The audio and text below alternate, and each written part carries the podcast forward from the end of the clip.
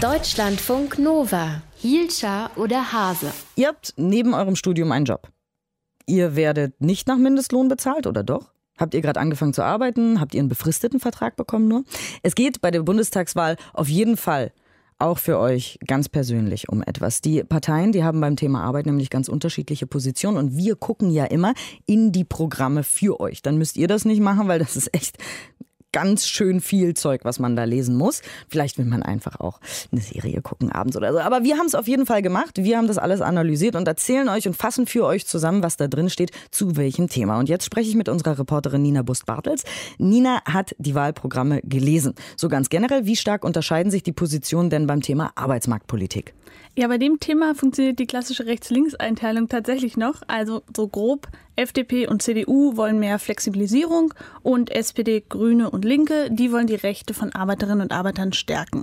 Nur die AfD, die hat irgendwie nicht so richtig eine klare Linie. Schulz hat sich ja im Wahlkampf der SPD jetzt auch schon wieder stärker als ähm, Arbeiterpartei positioniert. Findet sich da auch was im Programm der SPD wieder ganz explizit?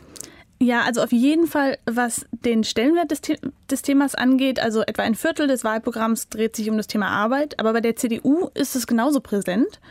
Und der Ton der beiden ist auch ganz ähnlich. Ich finde, die kommen beide relativ sozial rüber, aber bei der SPD sind die Forderungen definitiv konkreter. Naja, die haben auch viel Zeit miteinander verbracht in der letzten Zeit. Hast du denn ein Beispiel? Ja, ein großes Thema ist ja die sachgrundlose Befristung von Arbeitsverträgen. Also Sachgründe sind zum Beispiel, wenn der Job eine Elternzeitvertretung ist oder die Mittel für die Stelle projektgebunden sind.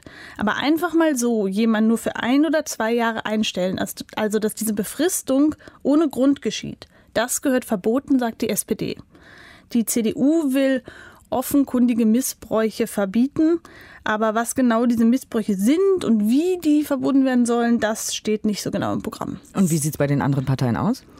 Linke und Grüne, die wollen wie die SPD diese sachgrundlosen Befristungen verbieten.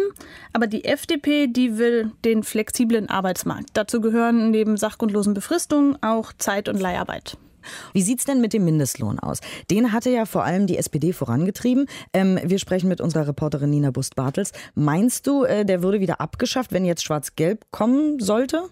Also keine Partei fordert, den Mindestlohn wieder abzuschaffen. Die CDU schreibt explizit, dass sie am Mindestlohn festhalten will, aber die FDP, die will die sogenannte Dokumentationspflicht lockern. Also Dokumentationspflicht heißt, Unternehmen müssen die Arbeitszeit ihrer Mitarbeiter dokumentieren. Das soll verhindern, dass die Leute einfach mehr Stunden arbeiten, als sie bezahlt werden. Außerdem will die FDP, dass der Mindestlohn nicht für Geflüchtete gilt. Also um auf deine Frage zurückzukommen, auch bei Schwarz-Gelb bleibt der Mindestlohn. Es könnte aber sein, dass Ausnahmen hinzukommen. Eine aufgeweichte Form sozusagen. Was sagen denn die übrigen Parteien äh, zum Lohn? Also die Linke will den Mindestlohn auf 12 Euro erhöhen und sie will eine Lohnobergrenze, also quasi einen Maximallohn. Konkret, niemand soll mehr als 40 Mal so viel verdienen wie Leute, die Vollzeit arbeiten und dabei den Mindestlohn bekommen. Also beim gegenwärtigen Mindestlohn wäre das in etwa eine halbe Million Euro pro Jahr, dieser Maximallohn. Und Linke und Grüne wollen außerdem, dass Minijobs sozialversicherungspflichtig werden und sie wollen Menschen mit niedrigem Gehalt bei den Sozialabgaben entlasten. Außerdem wollen Linke und Grüne Mindesthonorare für Selbstständige, also quasi so eine Art Mindestlohn für Freiberufler.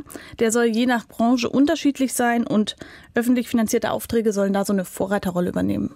Und äh, was sind die Positionen zum Umgang mit Arbeitslosigkeit? Also ich würde sagen, hier unterscheiden sich die Positionen am stärksten. Ähm, alle sagen, Weiterbildung ist eine gute Sache. Die SPD will das ALGQ, also Q für Qualifizierung. Wer sich weiterbildet, soll dann länger ALG 1 bekommen können und nicht nach einem Jahr schon auf Hartz IV abrutschen. Die AfD will, dass Langzeitarbeitslose gemeinnützige Arbeit machen, Bürgerarbeit nennen die das. Und wer länger voll gearbeitet hat, der soll auch länger Arbeitslosengeld 1 bekommen. Die Linke will Hartz IV abschaffen und stattdessen soll es eine Mindestsicherung von 1050 Euro geben und die soll dann auch nicht mehr gekürzt werden dürfen. Auch die äh, SPD, die hatte ja angekündigt, bei Hartz IV nachzubessern. Steht das auch im Wahlprogramm? Ja, also ein bisschen. Also sie wollen auf jeden Fall die schärferen Sanktionen für unter 25-Jährige abschaffen und bei den Mietkosten soll nicht mehr sanktioniert werden dürfen. Gerade kann Arbeitslosen nämlich das Geld für die Miete gestrichen werden, wenn die zum Beispiel 1-Euro-Jobs nicht machen wollen. Linke und Grüne wollen die Sanktionen ganz abschaffen und die FDP, die will ein liberales Bürgergeld. Das soll alle Sozialleistungen ersetzen, also Hartz IV, Zuschüsse zur Rente, Kinderzuschlag, Wohngeld und so weiter. Wie hoch das sein soll, das sagt die FDP allerdings nicht. Die Position der Parteien zur Arbeitsmarktpolitik haben wir besprochen. Heute, Nina Bus-Bartels, war das mit einer Einordnung. Deutschlandfunk Nova. Hielscher oder Hase?